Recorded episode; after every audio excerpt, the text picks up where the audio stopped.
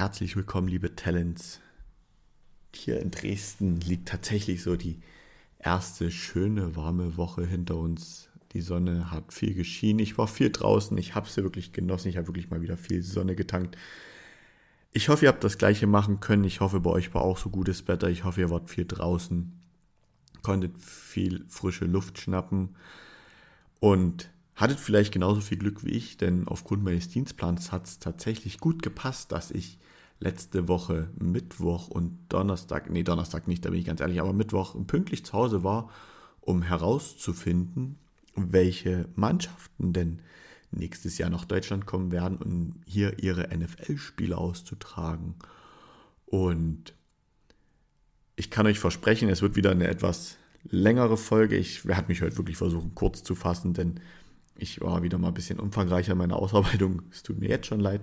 Ich hoffe, euch gefällt die Folge trotzdem. Ich werde jetzt ohne große Umschweife wirklich anfangen, beginnen mit den News. Und im zweiten Teil der Folge möchte ich natürlich nochmal den Rückblick auf den Draft wagen mit euch und mich um die NFC und die AFC East kümmern. Ich habe schon mit dem Thema begonnen, deswegen ohne große Umschweife ab zu den News. Was ist letzte Woche passiert? Wie gesagt, Mittwoch, Donnerstag war es soweit. Der NFL-Spielplan für die kommende Saison wurde veröffentlicht. Und die NFL macht das ja mittlerweile ganz cool, dass die das immer mittlerweile so ein bisschen mehr in Stücke teilt und schon eine halbe Show daraus macht.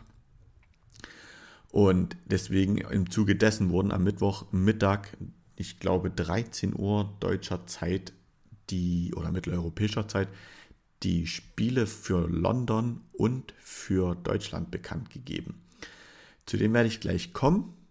Da das Ganze natürlich ein bisschen zusammenhängt, würde ich gerne erstmal auch den Leuten erklären, die vielleicht nicht so tief in der NFL drin stecken, vielleicht gerade zu dem Thema gekommen sind oder irgendwie anders Interesse daran haben, ich weiß es nicht, mal kurz erklären, wie sich dieser Spielplan, der ja 17 Regular Season Games pro Team umfasst, denn wirklich so zusammensetzt. Und da fangen wir mal ganz, ganz, ganz tief unten an. Es gibt in der NFL zwei Conferenzen, das ist die NFC und die AFC. Die beiden Conferenzen haben jeweils vier Divisions. Das ist die NFC und die AFC jeweils North, South, East und West. Und in jeder dieser vier Divisions sind vier Teams. So kommt man dann halt auf die 32 Mannschaften. Also die AFC North und die NFC North haben vier Teams, die AFC NFC South und so weiter und so fort haben auch jeweils vier Teams. So, jetzt ist es so.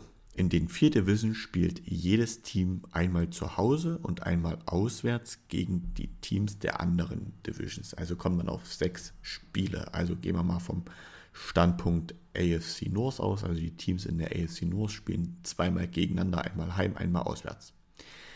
Dazu kommen nochmals Spiele gegen andere Teams einer anderen Division. Also sagen wir mal, die AFC North spielt zusätzlich noch gegen die AFC South. Sind wir nochmal bei vier Spielen, bei vier Mannschaften, also zehn Spiele. Das ist aber immer nur ein Spiel, aufgeteilt 50-50, zwei Heimspiele, zwei Auswärtsspiele. Dazu kommt noch ein Spiel gegen die Division aus der anderen Conference. Also zum Beispiel AFC North spielt gegen alle Teams der NFC North. Kommen nochmal vier Spiele dazu, sind wir bei 14 Spielen. Dazu jeweils gegen die gleichplatzierten Teams der eigenen Conference, gegen die übrigen beiden Divisions. Also die North spielt gegen die South, dann bleibt ja noch East und West übrig und dort spielt das Team dann halt gegen die gleichplatzierten aus der letzten äh, aus der letzten Regular Season nochmals gegeneinander kommen nochmal zwei Spiele dazu, so sind wir bei 16 Spielen. Und dazu gibt es dann noch ein Spiel gegen ein Team der anderen Conference aus einer anderen Division mit ebenfalls den gleichen Platz. Also wieder Beispiel AFC North, habe ich ja gesagt, spielt gegen NFC North, dadurch fallen die raus. Also zum Beispiel gegen, die, gegen eine Mannschaft aus South, die den gleichen Tabellenplatz hat.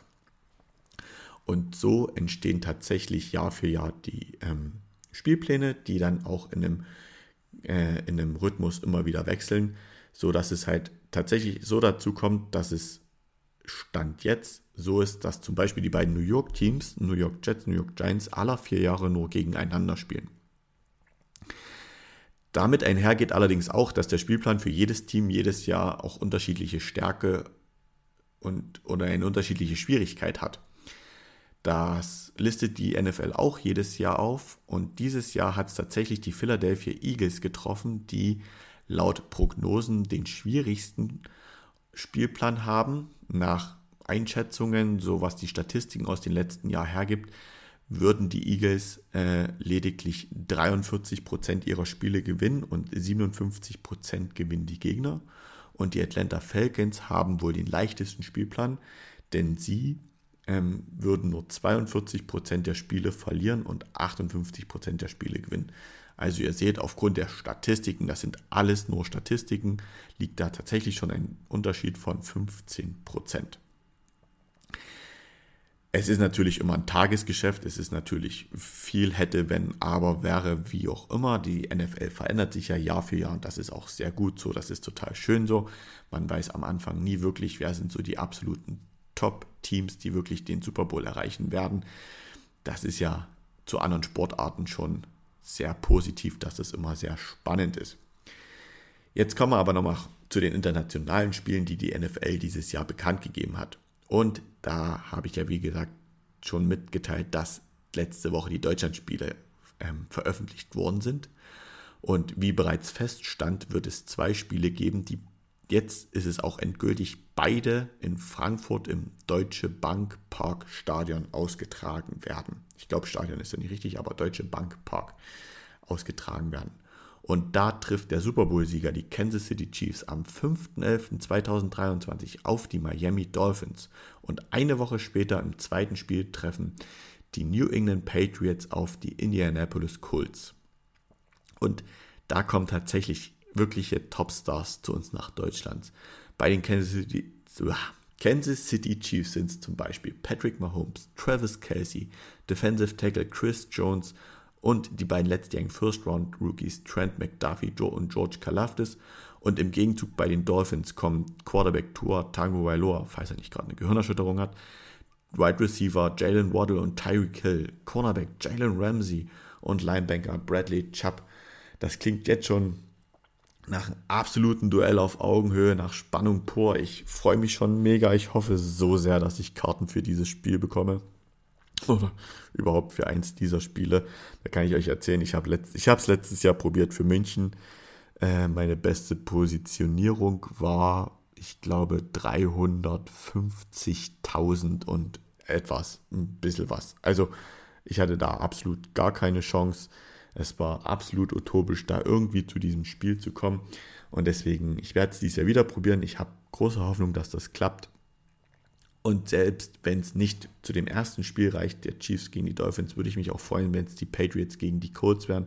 Denn auch da gibt es absolute Top-Spieler wie Quarterback Mac Jones bei den Patriots oder Juju Smith-Schuster, der Super Bowl-Sieger mit den Chiefs, Matthew Judon, der Edge Rusher, dem neuen Rookie, den sie sich geholt haben, dieses Jahr Christian Gonzalez. Also klingt schon nach auch ganz, ganz viel Qualität und nach ganz viel Freude, ihnen zuzuschauen. Und auf der anderen Seite natürlich auch die Indianapolis Colts um ihren Rookie Quarterback Anthony Richardson oder ihren Running Back Jonathan Taylor, der vor zwei Jahren, ich glaube, die 2000 Rushing Yards erreicht hat. Also auch unfassbare Zahlen. Defensive Tackle DeForest Buckner, der auch absolutes Biest vorne drin ist und dem man sehr gern zuschaut, wie er eine O-Line zur Verzweiflung bringt. Oder auch dem Rookie Right Receiver, wo ich ganz spannend bin, äh, interessiert bin, was ich, ganz, was ich ganz spannend finde, wie er sich so entwickelt. Josh Downs ist tatsächlich auch für mich ein Stand jetzt, so wenn man so die Namen liest und wie sie sich so in der Vorbereitung geben, ein Duell auf Augenhöhe. Also wirklich, da kann jedes Team jedes schlagen und da freue ich mich jetzt schon, euch dann, wenn es soweit ist, im November die Auswertung von den beiden Spielen zu geben. Da habe ich jetzt schon richtig Lust zu und vielleicht kann ich ja sogar eins der beiden Spiele tatsächlich auch live im Stadion verfolgen. Das wäre ja mega gigantisch. Ich hoffe natürlich, dass alle Spieler bis dahin fit bleiben, dass hier in Deutschland auch wirklich die Zuschauer wieder die Chance haben, die absoluten Top-Spieler zu sehen. Da würde ich mich sehr freuen. Letztes Jahr in München war es ja so, dass die NFL tatsächlich die ganze Woche da war. Jetzt sind es zwei Spiele Das klingt tatsächlich so, als wenn es vielleicht sogar zwei Wochen durchweg NFL-Partys in dieser ganzen Stadt geben wird. Ich bin da echt gespannt, wie Frankfurt dem Ganzen entgegnen wird, weil Frankfurt ja von, von der Stadt her nochmal ganz anders ist als München. München ist so für mich immer so High Society, fünf Sterne, man steht bisschen mehr über den Ding, man ist ein bisschen reicher als alles andere und hat immer so ein bisschen Geschmäckle, ist aber an sich eine sehr saubere, eine sehr schöne Stadt. Also ich war schon oft dort. Frankfurt habe ich jetzt eher so als unsere Punkenmetropole hier in Deutschland natürlich kennengelernt, aber auch als sehr, äh, gerade wenn man sich so um, Bahnhof, um den Bahnhof aufhält, als sehr schmutzige, ähm, drogengängige Stadt wahrgenommen hat. Äh, ich bin mal gespannt, wie die sich rausputzen wird für diese zwei Wochen ich freue mich sehr drauf. Vielleicht schaffe ich es dieses Jahr sogar mal hinzukommen und auch Tickets zu bekommen. Letztes Jahr, man muss es leider so sagen, und kann ich noch mal einen kleinen Reminder geben. Für die, die es nicht mitbekommen haben, es hätten letztes Jahr um die drei Millionen Tickets für dieses Spiel in München verkauft werden können. Und das war tatsächlich äh, die größte Ticketanfrage nach dem Super Bowl. Und jetzt nicht nur für NFL oder American Football, sondern allgemein für alle Sportereignisse auf der ganzen Welt. Also weder ein WM-Finale im Fußball noch irgendwas anderes hat so hohe Ticketnachfragen gehabt wie dieses Spiel letztes Jahr in München. Und ich gehe ganz stark davon aus, dass es dieses Jahr wieder so sein wird, dass es ähnliche Zahlen geben wird. Die NFL hat aber nicht nur die Deutschlandspiele gezeigt, wo ich ganz stark hoffe, nochmal, dass ich hinkomme, äh, auch die England-Spiele wurden veröffentlicht. Und da gibt es tatsächlich dieses Jahr eine große Neuheit, denn das erste Mal überhaupt dürfen die Jacksonville Jaguars back-to-back, also hintereinander, zwei Spiele in London austragen. Und zwar spielen sie am 1.10.2023 im Wembley Stadium gegen die Atlanta Falcons und eine Woche später, am 8.10., spielen sie, spielen sie tatsächlich gegen die Buffalo Bills im Tottenham Stadium.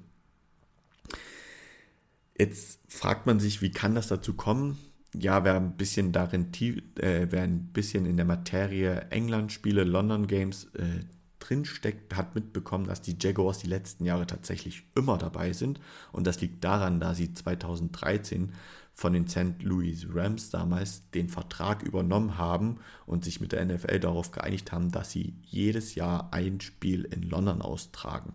Ich denke, das hat auch ein bisschen mit Shad Khan zu tun oder Shahid Khan, dem Besitzer von den Jacksonville Jaguars, der neben den Jaguars nicht nur die NFL-Franchise besitzt, sondern auch noch den FC Fulham in der Premier League. Ist ja auch ein Londoner Stadtclub und ich denke einfach auf den Bezug her rührt es, dass die Jacksonville Jaguars da regelmäßig in London sind. Es gab ja auch immer wieder Gerüchte, dass die wohl eine Franchise werden sollen, die voll und ganz in London stationiert sein soll. Ich kann es nicht sehen, ich kann es mir nicht vorstellen. Das wäre ziemlich hart, wenn da jetzt ein, wenn die Jaguars da Woche für Woche so weit reisen müssten, um immer in die NFL, äh, immer nach Amerika zu kommen, beziehungsweise andersrum, wenn da Teams, nehmen wir mal die Seattle Seahawks, die da aus Washington, also aus dem Bundesstaat Washington rüber geflogen kommen müssten bis nach London. Das wäre schon ganz schön krass.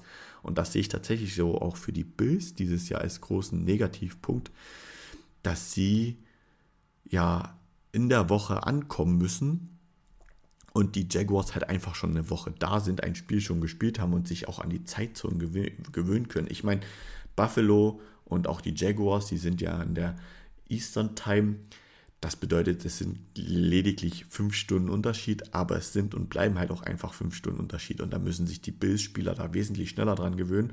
Und die Jaguars sind da halt einfach schon da und haben sich daran dran gewöhnt. Und ich könnte mir vorstellen, das könnte für die Jaguars ein großes, dickes Plus sein, dass sie sogar das Spiel gegen die Bills gewinnen könnten. Und zu guter Letzt, am 15.10. kommt es noch zum dritten Duell und da spielen die Baltimore Ravens gegen die Tennessee Titans und die spielen ebenfalls in Tottenham Stadium. Also auch da kommen Top-Spieler, nehmen jetzt mal nur die Quarterbacks, Trevor Lawrence bei den Jaguars, ähm, Josh Allen bei den Bills, Bei den Titans könnte es Will Levis sein oder Ryan Tannehill. Schauen wir mal. Die Ravens haben ja mit Lamar Jackson verlängert, also auch ein super Top-Quarterback. Und ähm, dann haben wir noch die Atlanta Falcons mit Desmond Ritter und dem First-Round-Pick B. John Robinson im Backfield. Also es sind auch da sehr, sehr gute Namen dabei. Jetzt habe ich noch ein paar Spezialspieler, habe ich es genannt, oder äh, ein paar separate ähm, Spieltage, die die NFL auch mittlerweile bekannt gegeben hat. Und als erstes steht natürlich über allem der Season Opener, also das Eröffnungsspiel der neuen Saison, das am 8.9.2023, so hart wie es ist, um 2.20 Uhr deutscher Zeit stattfinden wird. Und da spielen die Detroit Lions bei den Kansas City Chiefs. Also das hat auch Tradition. Der Super Bowl Champ eröffnet die neue Saison und sie haben die Detroit Lions zu Gast. Dann wird es tatsächlich dieses Jahr ein Black Friday Match abgeben und das ist das erste überhaupt, denn man hat ja vor einem Jahr mit den Amazon einen Rechtevertrag abgeschlossen, dass Amazon berechtigt ist, jedes Donnerstag-Nachtspiel zu zeigen. Und da in diesem Zuge dieses Vertrags hat man sich auch darauf geeinigt, dass es ein Black Friday-Spiel geben wird. Und das erste Black Friday-Spiel überhaupt, was es geben wird, sind die Miami Dolphins gegen die New York Jets. Dann gibt es noch äh, Weihnachtsspiele, also am Christmas Day. Das ist am 25.12. in den USA, also nicht wie bei uns, Heiligabend 24.12., sondern am 25.12. Und da gibt es ganze drei Spiele. Das erste bestreiten die Las Vegas Raiders gegen die Kansas City Chiefs um 19 Uhr mitteleuropäischer Zeit. Dann um 22.30 Uhr spielen die Giants gegen die Philadelphia Eagles, also auch ein Division Rival. Und um 2.15 Uhr bei uns, äh, ist es schon am 26.12., aber das ist das ähm, Christmas Evening Spiel in, in den USA. Da spielen die Baltimore Ravens gegen die San Francisco 49ers. Dann ist ja auch noch so ein großer Football-Tag Thanksgiving, der ist nächste, äh, diese Saison am 23.11.2023. Da spielen um 18.30 Uhr mitteleuropäischer Zeit die Packers gegen die Lions, danach im Anschluss 22.30 Uhr die Commanders gegen die Cowboys und in der Nacht zu Freitag um 2.20 Uhr die 49ers gegen die Seattle Seahawks. Soweit ein paar, ein paar, wie soll ich sagen, ein paar Bonbons, ein paar Zuckerstückchen, um euch mehr Lust auf die neue NFL-Saison zu schaffen und auch nochmal hinzuweisen, wann wer spielt. Es ist tatsächlich, es sind mittlerweile alle 17 Spieltage terminiert. Ich habe mich jetzt aber nicht damit beschäftigt, wo welche Topspiele stattfinden, denn auch aufgrund dessen, dass ja die NFL mittlerweile mit Amazon diese Vereinbarung hat, dass man auch Thursday Night Spiele ganz schnell switchen kann, habe ich da jetzt mich nicht festgelegt. Ich wollte euch so die größten Tage geben, wo wirklich viele Primetime-Spiele dabei sind, auch viele Spiele wirklich nur in dem einen Slot gezeigt werden und möchte euch da jetzt einfach ein bisschen hungrig machen auf die neue Saison. Es gab natürlich noch ein paar weitere News, zu denen komme ich jetzt noch. Ich bin aber ganz ehrlich und das werde ich euch dann, äh, nee, ich sage, bin da ganz frei raus. Ich habe es nicht geschafft, euch alle News zu präsentieren, sonst würde ich heute wahrscheinlich zwei Stunden reden. Deswegen die News, die jetzt kommen, sind so wirklich die wichtigsten und nächste Woche werde ich noch ein paar News mit reinpacken, die diese Woche mit dabei waren. Da geht es dann vor allem wieder mehr um Spielertransfer, Spielerverlängerung und dergleichen. Jetzt sind aber erstmal so allgemeine News noch. Es wird natürlich auch ein Trade, den wichtigsten Trade habe ich trotzdem mit drin, weil er sehr ähm, auch durch viele News ging. Aber so die allgemeinen News kommen jetzt noch. Die Washington Commanders sind nämlich angeblich mittlerweile verkauft worden oder man ist sich schlussendlich einig mit Josh Harris und der Owner-Gruppe, die hinter ihm steht. Und demnach geht es tatsächlich nur noch um die letzten kleinen Details und die Zustimmung der NFL. Und sobald das über die Bühne gegangen ist, werden die Commanders den Besitzer wechseln. Jemand, der neuer Besitzer werden möchte, ist Tom Brady, der wohl bei den Las Vegas Raiders investieren möchte.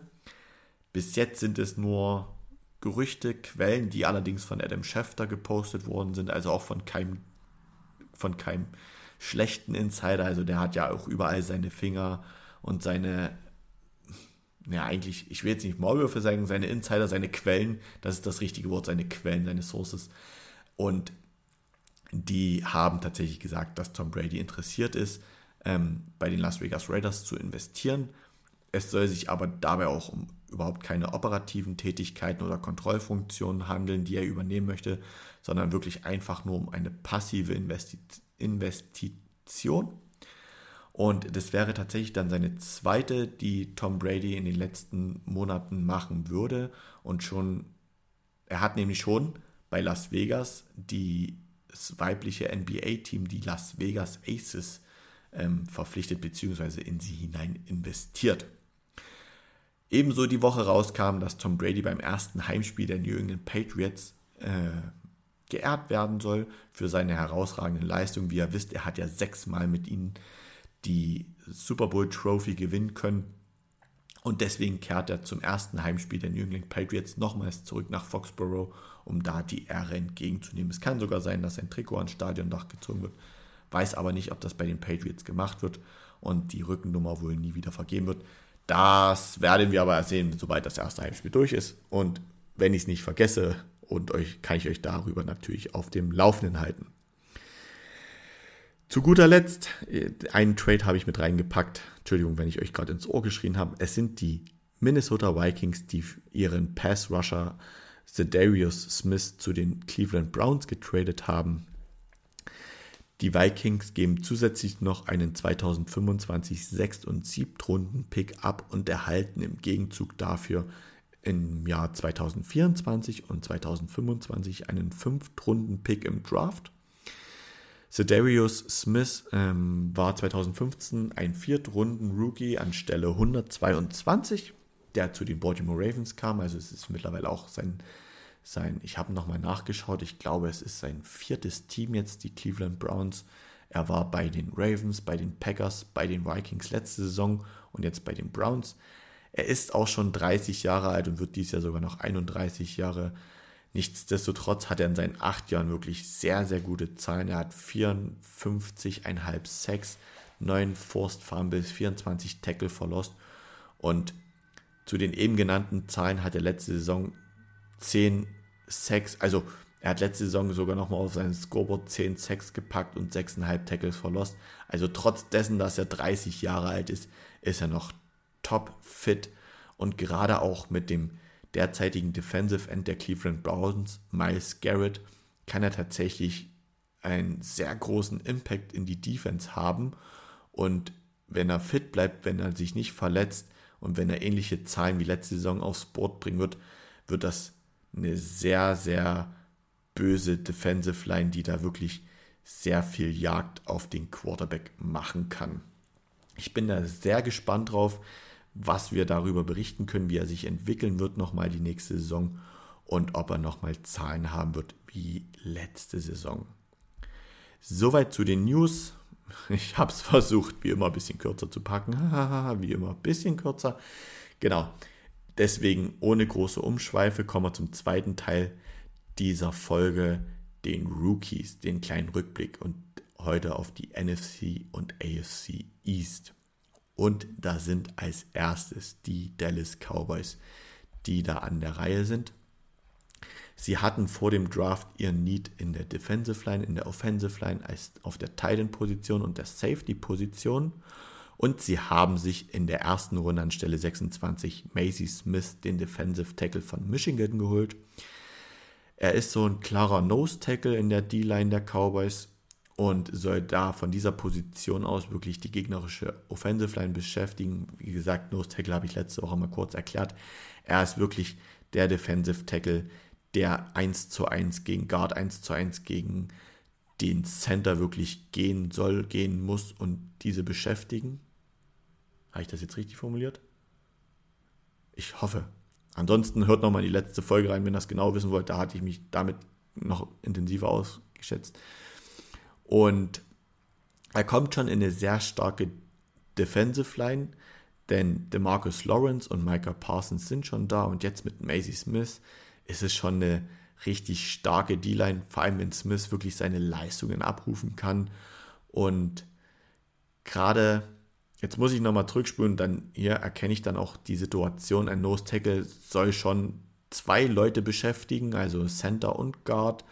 Und wenn man ihn schafft, in eine 1 zu 1 Situation zu packen, und das kann man durch, ähm, durch verschiedene Läufe und dergleichen in der Defensive Line auch gut oder gute Switch packen, dass er dann sogar zügiger zum Quarterback kommt und er da sogar seine Stärken hat. Ich hoffe, ich habe das jetzt nicht zu umständlich erklärt. So, weiter geht's. Es ist spät abends. Ich bin lange wach. Verzeiht mir bitte. Weiter geht's mit der zweiten Runde bei den Dallas Cowboys. Da haben sie sich Luke Schoonmaker geholt, den Titan ebenfalls aus Michigan. Und sie haben ja letzte Saison Dalton Schultz, Dalton Schultz verloren, der zu den Tennis, äh, Houston Texans verloren. Jetzt nochmal. Das war ziemlich schlecht. Also nochmal.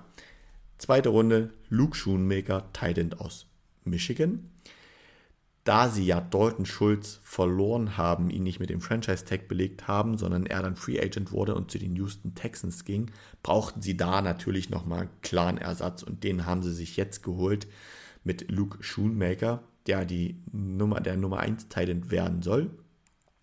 Er hat auf jeden Fall seine Stärken im Blocken, aber auch als Passempfänger ist er sehr gut, hat letzte Saison 418 Yards gefangen für drei Touchdowns und wenn er ähnliche Zahlen jetzt im ersten Jahr hinlegen kann, ist es grundsolide. In der dritten Runde ging es weiter, da haben sie sich den Marvin Overshone geholt, den Linebanker aus Texas. Also er bleibt gefühlt zu Hause, auch wenn Texas riesengroß ist. Sie haben mit Micah Parsons schon ein absolutes Monster im Pass Rush, der allerdings als Outside Linebanker gelistet ist. Und sie brauchen gerade auf der Mittellinebanker-Position mehr Variabilität und haben da einen Overshown wahrscheinlich eingefunden, der da sehr gut hinpasst. Und darüber hinaus kann er sogar in die Safety-Position rotieren, denn er hat beide Positionen gespielt. Gerade auch in der gut, also er ist sehr gut im Covern, also in der Coverage Defense ist er sehr stark und auch beim Special Teams hat er seinen hohen Impact. Danach ging es weiter mit Viliami Fehego Jr., Defensive End aus San Jose, von den San Jose State. Danach kam Asim Richards, Offensive Tackle in der fünften Runde zu North Carolina. Eric Scott Jr., Cornerback, sechste Runde von Southern Mississippi. Und jetzt muss ich nochmal zu einem Spieler was erklären. Das ist wahrscheinlich eine der schönsten Stories von diesem Draft-Wochenende. Denn die Dallas Cowboys haben sich in der sechsten Runde an Position 212 Deuce Vaughn geholt, ein Running Back aus Kansas State. Warum ist diese Story so schön, so rührend? Denn sein Vater Chris Vaughn arbeitet als Assistant Director of College Scouting bei den Dallas Cowboys und kann tatsächlich zu mehreren hundert Spielern seine Einschätzung geben und hat dies auch in schriftlicher Form gemacht. Allerdings, einen Spieler hat er nie gescoutet, hat er nie beobachtet, denn es ist tatsächlich sein eigener Sohn, Deuce Warren, zu dem er nie einen Report abgegeben hat, da er bei ihm hätte nicht, ähm, hätte nicht objektiv sein können, da es ja halt einfach sein Sohn ist. Und es war ganz schön zu sehen, da gibt es auch Videos bei YouTube, kann man sich gut anschauen. Als die Cowboys ihn gedraftet haben, durfte der Vater dann das Telefonat führen, indem er seinen Sohn darüber informiert. Und das war ganz süß, wie er dann fragt, ob er, hat er tatsächlich so angerufen, gefragt, hey, Boy, möchtest du nächste Woche mit mir zur Arbeit fahren? Und die Freude in diesem Draft Room war sehr riesig. Der Vater ist sehr emotional geworden und hat viele Tränen vergossen und mit ihm dann auch Jerry Jones, der Owner und GM und es war total schön da zu sehen, wie alle sehr gerührt waren. Ich finde, das ist eine sehr schöne Story, auch passend zu diesem Draft-Wochenende. Zu guter Letzt haben sich noch Jalen Brooks, den Wide Receiver von South Carolina, geholt. In der siebten Runde. Weiter geht es mit den New York Giants. Die hatten auch ein ganz paar Picks. Ich muss nur kurz suchen in meiner Auflistung. Und mit ganz paar meine ich sieben Stück. In der ersten Runde haben sie sich Cornerback geholt, das war auch ein klares Need. Ein weiteres Need war Wide Receiver und Interior Offense Line, also Center oder Guard. Und in der ersten Runde haben sich ihren Cornerback Deontay Banks geholt und adressieren damit wirklich ein, ein, ein sehr, sehr, sehr, sehr, sehr, sehr offensichtliches Need in der Passverteidigung. Holen sich auch einen echten Speedstar, der im Combine bei einer bei den 40 Yard 4,38 Sekunden gerannt ist, also wirklich auch absolut schnell ist. Er hatte letztes Jahr sechs Interceptions. Nein, okay, das habe ich gerade schon in der Vorbereitung darauf falsch gelesen. Die New York Giants hatten insgesamt nur sechs Interceptions. Nur mal zum Vergleich, das hat ähm, Tyreek Woolen von den Seattle Seahawks letztes Jahr alleine geschafft. Und um da einfach mehr zu haben, haben sie sich auch Deontay Banks geholt. Die Veranlagungen sind definitiv da. Schnell ist er auf jeden Fall auch, wird aber wahrscheinlich einiges an Zeit brauchen, bis er da wirklich ein absoluter Top-Cornerback ist. Der Schritt zwischen College und NFL ist für ihn vielleicht sogar ein bisschen größer. In der zweiten Runde haben sich John Michael Schmitz den Center aus Minnesota geholt. Den hatte ich Ihnen ja in der ersten Runde schon zugedichtet. Sie stopfen damit das nächste große Loch, denn ähm, wie gerade gesagt, auf der Interior Offensive Line Position haben sie wirklich sehr großen Nachholbedarf. Sobald er gesund bleibt, hat er absolut das Talent, wirklich die Center-Position für Jahre bei den New York Giants zu übernehmen. Und er hat in 31 Spielen am College nur 2 Sacks, 3 Quarterback-Hits und 14 Quarterback-Harries zugelassen. Bei 2025 Snaps, also wirklich, er ist ein sehr sicherer, sehr starker O-Line-Spieler, der gerade als Center wirklich seine Stärken hat. In der dritten Runde aus Tennessee kam Jalen Hyatt, Wide Receiver. Und sie haben, die Giants haben ja letztes Jahr in Kadarius Tony und Kenny Golladay zwei Spieler verloren. Tony wurde gedraftet, äh, gedraftet, getradet und Kenny Golladay wurde gecuttet. Sie brauchen auf dieser Position natürlich für, ähm, für einen Quarterback. Jetzt komme ich tatsächlich nicht auf den Namen von Quarterback, ist ja auch egal. Äh, wirklich noch eine Waffe und haben sich da auch noch einen schnellen Receiver geholt, weil es geht ja hier um Jalen Hyatt. Er ist im Combine eine 4-4 gerannt und kann gerade für die tiefen Läufe wirklich wichtig werden. Er kommt mit einer sehr guten letzten Saison aus dem College, in der er 1267 Receiving Yards und 15 Touchdowns hatte. Also ist er auch wirklich sehr stark. In der fünften Runde kam noch Eric Gray, das ist der Running Back aus Oklahoma. Sie haben sich da nochmal ein Backup für Shaquan, Shaquan Barkley geholt, der immer noch in Vertragsverhandlungen steckt, wo man jetzt gehört hat, dass er wohl 14 Millionen US-Dollar pro Jahr abgelehnt haben soll und auf dem aktuell immer noch der Franchise-Tag liegt. Also sollte es da keine Vertragsverlängerung geben, gibt es da eventuell schon eine Absicherung. In den späteren Runden haben sie sich noch Trey Hawkins, Cornerback von Old Dominion, geholt. Jordan Riley, Defensive Tackle aus Oregon und Garvarius Owens, Safety aus Houston. Kommen wir zu den Philadelphia Eagles, die wahrscheinlich in Zukunft ihr Logo ändern müssen. Wieso, weshalb, warum, das werde ich euch jetzt gleich erklären. Denn sie haben in der ersten Runde an der neunten Position Jalen Carter geholt. Und da muss man natürlich nicht viel sagen. Der gute Junge kommt aus Georgia.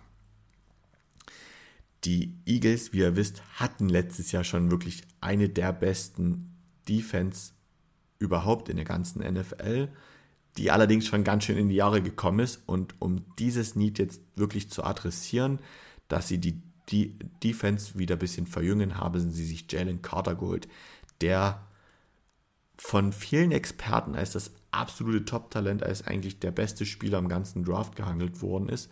Aber aufgrund seiner ganzen Off-Field-Issues, die ja so wirklich in den letzten Monaten ans Tageslicht kamen, haben wahrscheinlich die ganzen Teams vorher ein bisschen abgesehen von ihm. Ich denke nichtsdestotrotz, wenn die richtigen Teammates und die richtigen Trainer um ihn rum sind, kann man ihnen sehr gut helfen. Und gerade auch Fletcher Cox, der derzeitige Defensive Tackle der Philadelphia Eagles, kann an seiner Seite ihn helfen, besser zu werden und vielleicht sich mehr auf das Footballspielen zu konzentrieren, als auf die Sachen neben dem Platz. Also, erste Runde Jalen Carter, Defensive Tackle aus Georgia. Merkt euch Georgia, da kommt nämlich noch was. Denn an Stelle Nummer 30 kommt Nolan Smith, Edge Rusher, ebenfalls aus Georgia.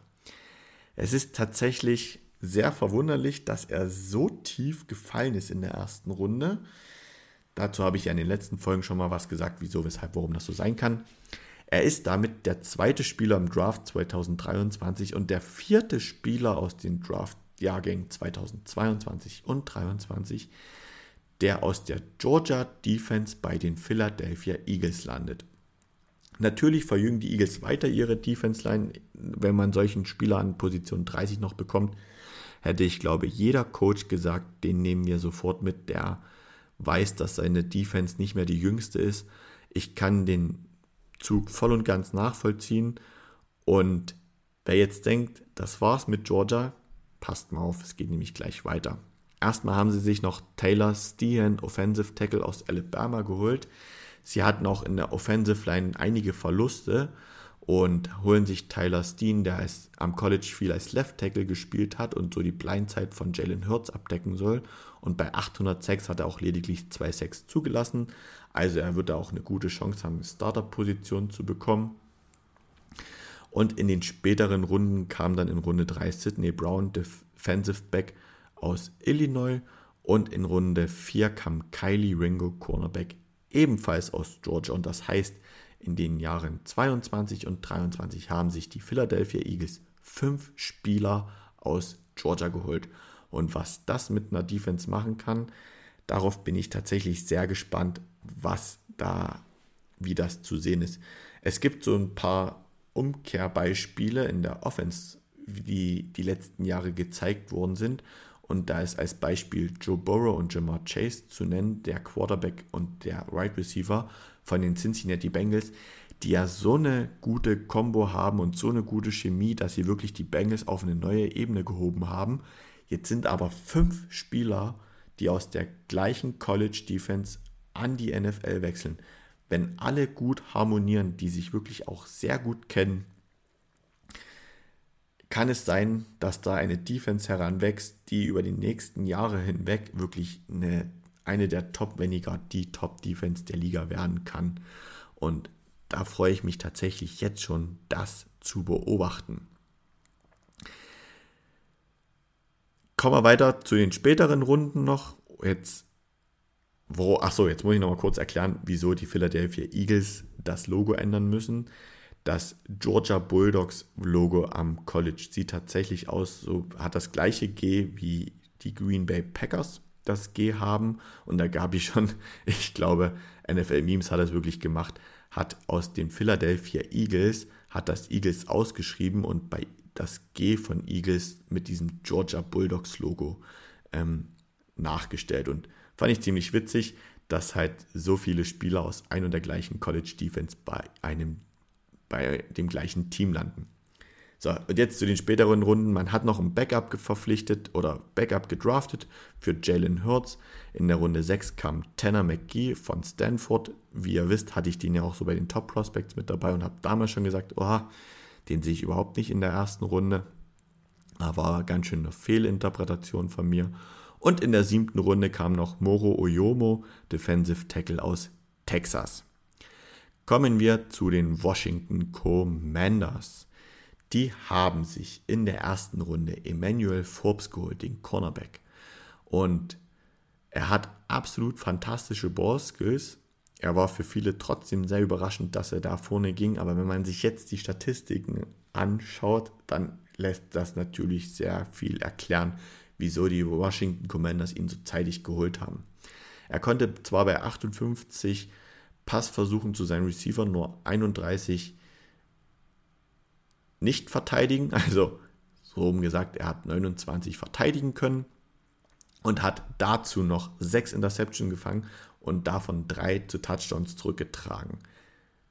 Als kleine Nebeninfo, nicht in der ganzen College-Zeit, sondern nur im letzten Jahr.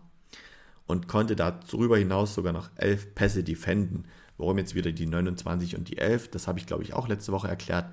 Bei den 11 Pässen war er wirklich am Ball, hat den Ball aus der Hand geschlagen oder den Ball aus der Luft geschlagen. 2020 hat er schon mal ähnliche Zahlen erreicht. Da hat er 5 Interceptions, ebenfalls für 3 Touchdowns. Also ihr seht, wenn er eine Interception fängt, ist er wirklich sehr, sehr gut und hat schnell die Möglichkeit, die auch zu Touchdowns zurückzutragen. Was allerdings so ein bisschen seine Schwäche ist, dass er wirklich besser in der Man-Coverage spielt als in der Zone-Coverage. Da liegt der Unterschied tatsächlich bei 18% schlechter, denn die Completion Rate bei Man Coverage ist, liegt bei 32% und in der Zone Coverage bei 50%. Das bedeutet, sobald er Zone spielt, lässt er jeden zweiten Ball zu seinem Receiver durch. Spielt er Man-to-Man, -Man, dann kommt nur ungefähr jeder dritte Ball an. Weiter geht's in der zweiten Runde mit Jatavius Martin, weitere Cornerback aus Illinois, verstärken damit nochmals ihre Passverteidigung, haben da wirklich auch ein klares Need gehabt. Weiteres Need wären Offensive Line, Tight Quarterback und Wide Receiver gewesen. Versuchen ein junges Backfield aufzubauen, haben da aktuell wirklich sehr viele Rookies auf Cornerback und Safety Position. Es sind insgesamt zehn Stück. Von Martin, von dem Safety bzw. dem Cornerback, wurden die Receiver insgesamt 74 Mal angeworfen und er hat nur 42 Ballfänge zugelassen. Und was auch sein großer Vorteil ist, deswegen habe ich erst Cornerback gesagt und auch Safety, er ist wirklich einsetzbar als Nickel Corner oder Nickel Safety, sprich als fünfter Mann in der 1 zu 1 Situation gegen einen Wide Receiver. In der dritten Runde haben sie sich Rick Stromberg geholt, Center aus Arkansas, Arkansas. Deutsch Arkansas, ich glaube amerikanisch Arkansas. Sie haben auf, auf der Center-Position, haben sie zwar schon einen Spieler, wollen sich dabei noch mal ein bisschen breiter aufstellen, denn letztes Jahr hat sich Chase Roulier nach zwei Spielen verletzt und haben danach wirklich ganz, ein ganz großes Loch gehabt, denn sie mussten drei Spieler aufstellen oder drei Spieler rotieren lassen, die versucht haben, diese Lücke zu füllen und nicht einer von ihnen konnte es wirklich zur vollsten Zufriedenheit. Ich denke, für Stromberg wird es schwer, direkt als Day One Starter zu spielen. Nichtsdestotrotz kann der in eine offene Decision, also in eine offene Entscheidung mit Taylor Larson treten und diesen Kampf auch annehmen. Er hat in der letzten Saison nur elf Quarterback Carries zugelassen und weder einen Sack noch einen Hit. In den späteren Runden haben sich die Commanders nochmal auf die, auf die Guard-Position mit Braden Daniels in der vierten Runde aus Utah konzentriert. Dann kam noch KJ Henry, Edge Rusher aus Clemson in der fünften Runde. Chris Rodriguez Jr., Running Back in der, sechsten, in der sechsten Runde, in der sechsten Runde von Kentucky und Andrew Jones, Edge Rusher aus Louisiana in der siebten Runde.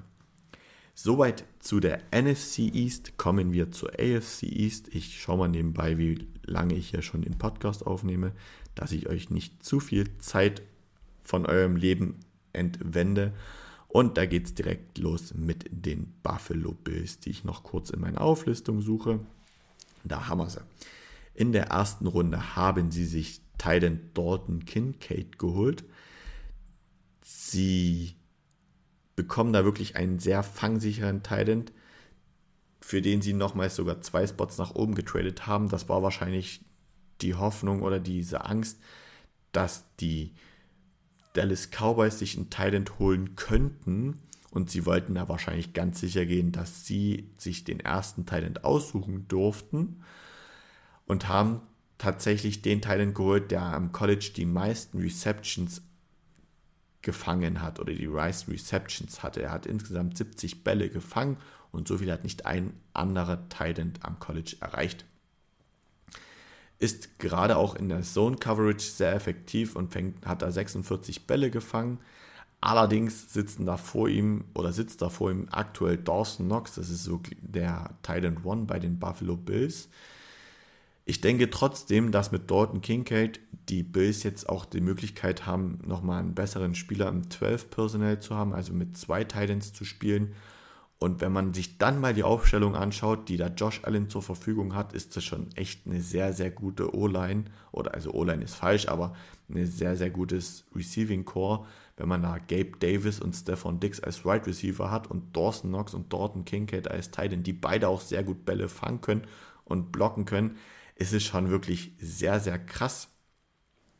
Nichtsdestotrotz denke ich, wird es auch für Dorton Kincaid nicht unbedingt gerade leicht, denn in seinem Rücken sitzen Zach Davidson und Quinton Morrison. Das sind zwei Spieler, die letztes Jahr Rookies waren und ähm, in der fünften Runde kamen, beziehungsweise undrafted und schon letztes Jahr einige Pässe gefangen haben. In der zweiten Runde haben sich die Bills dann Osiris Torrance geholt, den Guard aus Florida. Auch da adressieren sie wirklich ein klares Need und haben mit Torrance wirklich sehr, sehr viel Talent auch bekommen. In den drei Jahren College hat er in 34 Spielen keinen Sack, nur ein Hit und nur 14 Quarterback Harrys zugelassen. Und mit den Stats und mit dem Need, die die Bills da einfach haben, wird er wahrscheinlich wirklich Day One Starter. Also er kann sich darauf einstellen, dass er mit dem ersten Spiel ähm, Josh Allen beschützen darf. In der dritten Runde kam dann Dorian Williams, der Linebanker aus Tulane. Sie haben schon einen Linebacker, der ist so wirklich auf der Position einer meiner Lieblingsspieler. Es ist Matt Milano.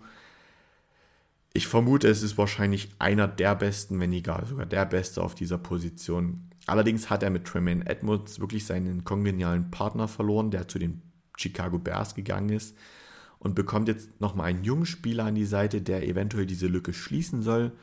Er kommt mit viel Talent und Potenzial daher. Das muss er allerdings wirklich auch erst abrufen können.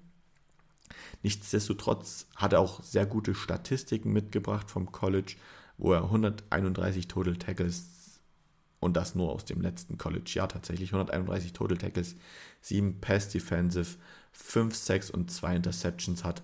Also das Potenzial ist da, das Talent ist da, jetzt muss er es nur noch auf den Platz bringen und dann hat Matt Milano da auch seinen vielleicht kongenialen Partner wieder oder einen kongenialen Partner wieder zurück in Jünger.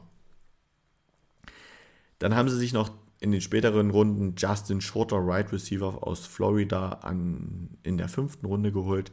Nick Brogger, noch ein Guard in der siebten Runde von Mississippi und Alex oder Alex, schön, herzlich willkommen in Deutschland. Nein, Alex Austin, Cornerback, Oregon State in der siebten Runde, an siebtletzter Stelle tatsächlich, an Position 252. Machen wir weiter mit den Miami Dolphins, die wirklich sehr, sehr, sehr lange warten mussten, bis sie überhaupt das erste Mal traden, äh, draften durften. Die waren nämlich erst dran in Runde 2 an Position 51 und da haben sie sich Cam Smith, den Cornerback aus South Carolina, jetzt wird es schwierig. Nochmal Cam Smith, Cornerback aus South Carolina geholt. Manchmal sind ja aber auch ganz schöne Zungenbrecher dabei. Und wie gesagt, es ist spät abends. Sie haben zwar in der Offseason Jalen Ramsey von den Los Angeles Rams geholt. Sie holen trotzdem nochmal einfach einen Cornerback. Ich denke, auch davon kann man nie genug haben, weil sobald eine Verletzung da ist, braucht man immer einen neuen, der da auch wirklich Qualität mitbringt.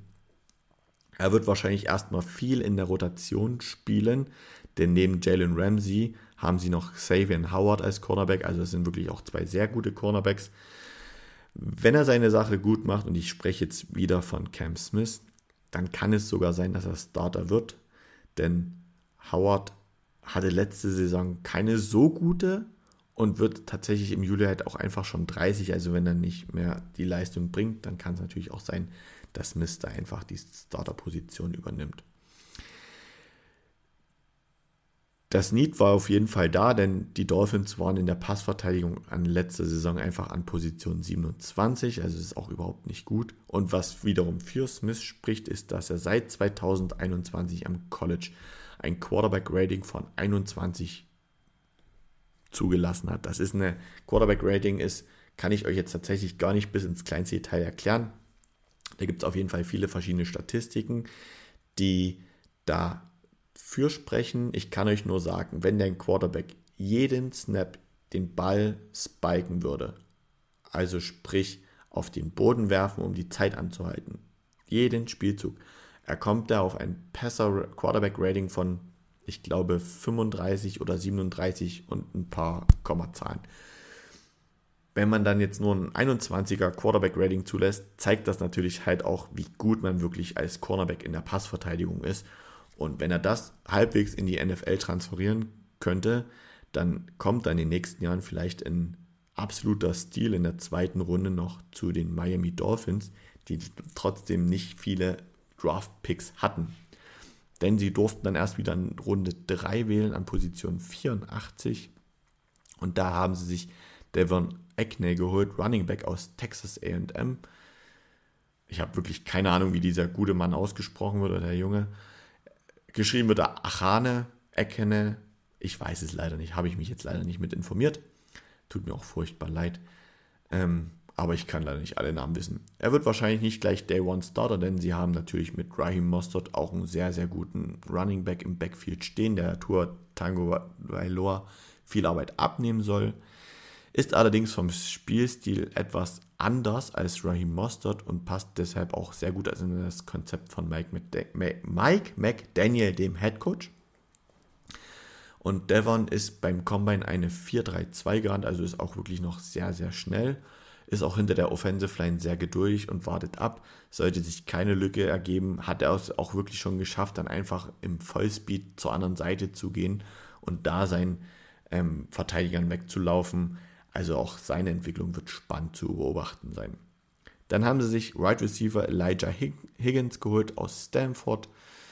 Er wird wahrscheinlich nur zum Rotieren eingesetzt oder vielleicht als Punt Returner oder Kickoff Returner im Special Team, denn sie haben natürlich mit Hill und Waddle zwei sehr starke Wide right Receiver. Allerdings, das, was für Elijah Higgins spricht, ist seine Größe mit 1,90 Meter. Ist es jetzt auch nochmal ein Wide right Receiver, der vielleicht im Slot seine Vorteile hat, der allerdings auch Outside spielen kann, jetzt allerdings nicht so die absolute Top Speed hat. Und in der siebten Runde hatten die Dolphins ihren vierten und letzten Pick und das war Ryan Hayes, Offensive Tackle aus Michigan. Weiter geht's mit den New England Patriots. Die haben sich in der ersten Runde mit dem, durch den Trade mit den ähm, Pittsburgh Steelers Christian Gonzalez, den Cornerback aus, jetzt muss ich kurz schauen, mein Computer ist wieder nicht so schnell, aus Oregon geholt. Es war auch da ganz spannend zu sehen, dass der Cornerback, der für viele doch der beste Cornerback im Draft galt, so weit zurückgefallen ist und sogar nur als dritter Cornerback überhaupt gedraftet worden ist. Und es ist aber so ein typischer New England Patriots Move, denn sie haben eigentlich zwei sehr gute Cornerbacks mit Jonathan Jones und Jack Jones. Doch das, was man auch weiß, ist, dass Jack Jones einfach besser als Nickel spielt als als Outside Cornerback und Christian Gonzalez da einfach mehr seine Stärke hat. Also Christian Gonzalez wird wahrscheinlich in Zukunft Outside Corner spielen und in jeweiligen ähm, Aufstellungen wird Jack Jones dann wahrscheinlich als Nickel Corner eingesetzt. Gonzalez hatte auch beim Combine wirklich Top-Werte, der ist eine 4,39 im Vorli gerannt und hat 105,4 cm im Vertical Jump absolviert. Also der ist einfach mal aus dem Stand 1,5 Meter hochgesprungen. Er ist gefühlt über, also ich glaube, ein Ferrari oder ein Lambo würde da locker drunter durchpassen von der Höhe her. Allerdings, was man auch klar sagen muss, dass es mit einigen sehr guten Receivern auf seiner Position zu tun bekommen wird, denn sie spielen zweimal gegen die Buffalo Bills und da ist Gabe Davis und Stephon Dix, zwei sehr erfahrene. Sie spielen gegen die Miami Dolphins mit Hill und Jalen Waddle. Dann haben sie die Philadelphia Eagles gegen die sie spielen. Und da ist Juju Smith-Schuster und äh, AJ Brown. Nee, Quatsch, nicht Juju Smith-Schuster. Der spielt ja bei den Patriots selber. Nee, bei den Eagles ist Devonta Smith und AJ Brown, also auch top, zwei Top-Wide Receiver. Bei den Raiders haben sie Adams und Jacoby Myers und Myers kommt von den Patriots, kennt die Patriots. Also auch da wirklich Top, Top Spieler, Top, Top Right Receiver. Es wird spannend zu sein, wie sich Christian Gonzalez gegen diese Spieler durchsetzt und entwickelt und wie er da Leistungen bringt. Und weiterhin spielen die New England Patriots auch gegen die Kansas City Chiefs, gegen die Dallas Cowboys, die New York Jets, die Denver Broncos. Und da kommen jeweils Top Quarterbacks mit sehr guten Wide right Receivern. Und das wird schon eine sehr starke Aufgabe auch für Christian Gonzalez, wenn er fit bleibt. Machen wir weiter in der zweiten Runde. Da kommt Keon White, der Edge Rusher aus Georgia Tech, nach New England, nach Foxborough. Und sie haben zwar mit Matt Judon schon einen exzellenten Edge Rusher, doch man kann A nie genug Edge Rusher haben und B ist es natürlich viel besser, wenn man von beiden Seiten kommt. Denn Keon White kann sowohl als Defensive End als auch Defensive Tackle spielen, also von der, von der Ecke kommen oder aus der Mitte kommen. Und er hat seine Power und seine Geschwindigkeit, die ihm da viele Vorteile, ähm, viele Vorteile bringen. Er hatte letzte Saison bei Georgia Tech auch 7,5 Sacks und beim Combine hat er immer 30 mal die 102,5 Kilo gedrückt. Also da kommt auch ein absolutes Monster.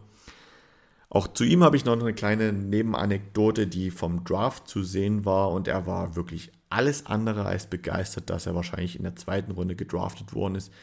Denn es gab so Videoausschnitte, wo er wirklich wenig begeistert und sehr erzürnt reinblickte. Das war kurz nachdem er gedraftet worden ist. Das wirkte aber auch so, als wenn dieses Wohnzimmer, wo sie die Kamera stehen hatten, auch ein paar Minuten vorher aufgenommen hatten, bevor überhaupt feststand, dass er zu den Patriots ging, weil selbst die ganzen Leute, die um ihn herum waren, haben sich nicht gefreut. Nur mal so. Wer das schauen möchte, schaut es euch bei YouTube an.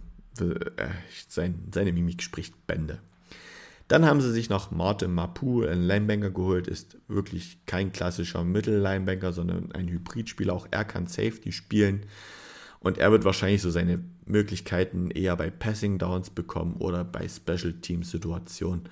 Also weniger wirklich als ähm, Starting Linebanker zu sehen sein.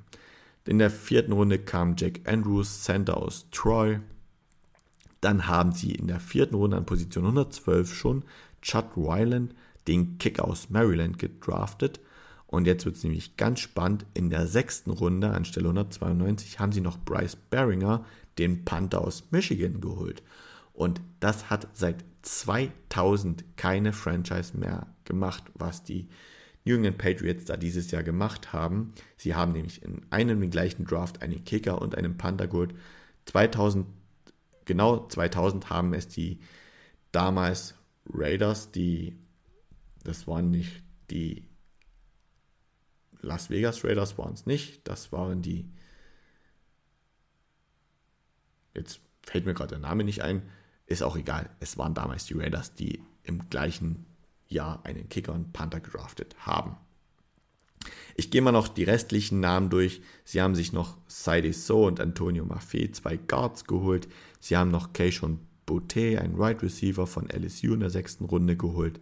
Demario Douglas, Wide Receiver aus Liberty, sechste Runde. Amir Speed, Defensive Back, Michigan State, sechste Runde. Und in der siebten Runde, der zwölfte Spieler, der gedraftet worden ist, ist Isaiah Bolden, Cornerback von Jackson State University. Also auch die Patriots haben viel, viel junges Talent nachgeholt und können da in den nächsten Jahren gut drauf aufbauen. Kommen wir zum letzten Team. Es wird langsam auch Zeit. Ihr merkt, meine Stimme wird bescheidener. Die Versprecher sind heute irgendwie Dauergast. Es tut mir furchtbar leid. Ich gebe mir für die letzten Spieler jetzt hier nochmal größte Mühe. Wir sind bei den New York Jets, die eigentlich die wichtigste Verpflichtung vor dem Draft gemacht haben, die ja Aaron Donald, äh, ja genau, super, so viel zu Thema Versprechern, Aaron Rodgers, den Quarterback geholt haben. Die geben ihm aber noch ein paar Spieler mit an die Seite und in der ersten Runde war es Phil McDonald, der vierte Edge Rusher aus Iowa State, der an Position 15 kam. War tatsächlich sehr überraschend, dass er so zeitig vom Board ging. Die Jets haben sich ja letztes Jahr schon in der ersten Runde einen Edge Rusher geholt und nichtsdestotrotz spricht viel für Will McDonald, der in den letzten drei College-Jahren 27 Sacks, 8 Forced Fumble und 7 Pass Defense Pass deflected hatte.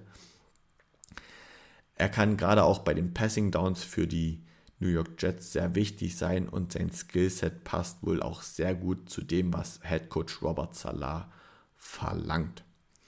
Dann haben sie für den eben angesprochenen Aaron Rodgers einen neuen Center geholt. Joey Tippmann aus Wisconsin kommt in der zweiten Runde.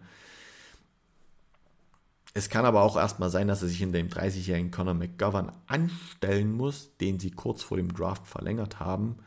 Sollte der allerdings ausfallen oder sich in den OTAs, also in der Vorbereitung im Trainingslager Tippmann, sich als besser erweisen, dann hat er auch definitiv das Potenzial dazu, auch über mehrere Jahre hinweg der Starter, Starting Center zu sein. Er hat in 25 College-Spielen nur vier Harrys sowie Hits zugelassen und nur einen Sack.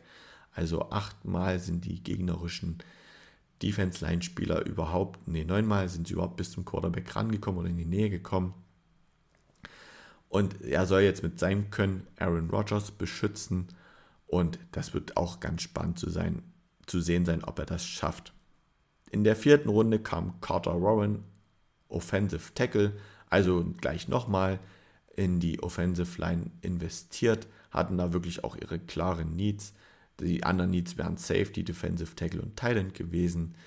Mit Rowan kommt ein Offensive Tackle, der als Left Tackle gespielt hat und allerdings in 27 Spielen auch 7 Sacks zugelassen hat. Das ist schon sehr viel, wenn man sich so die Statistiken der anderen OTs anguckt, die wir bis jetzt hatten.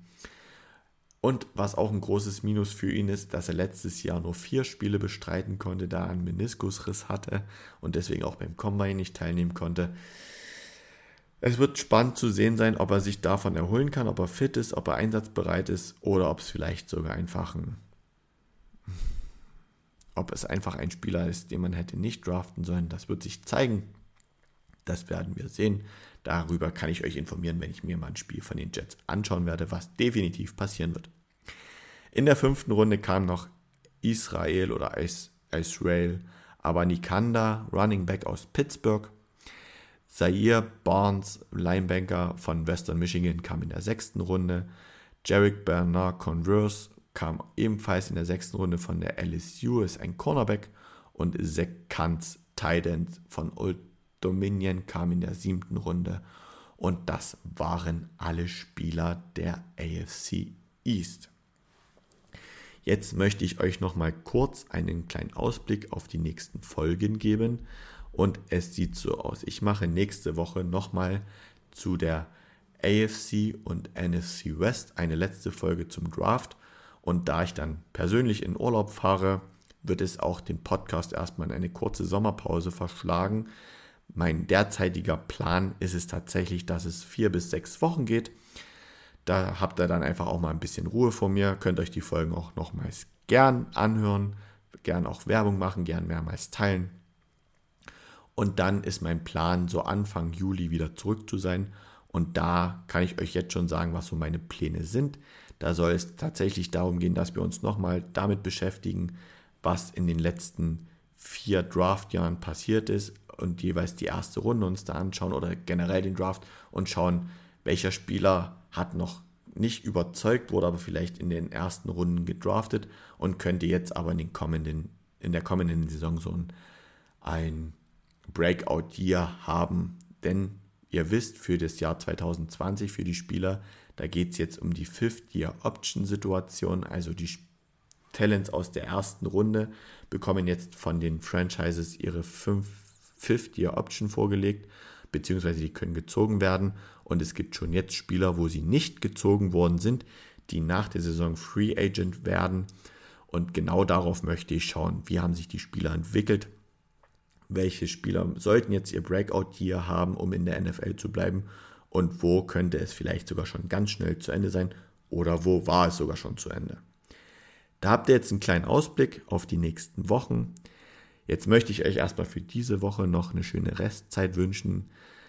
Allen Männern einen schönen Männertag, allen Frauen und Müttern. Es tut mir leid, jetzt kommt es zum Schluss. Ich hoffe, wer es bis hierhin gehört hat, kann mir nochmal eine kleine Nachricht schicken und sich dafür bedanken. Einen schönen im Nachgang Frauen- und Muttertag. Nur Muttertag. Und jetzt habt eine schöne Woche und dann bis nächste Woche. Macht's gut.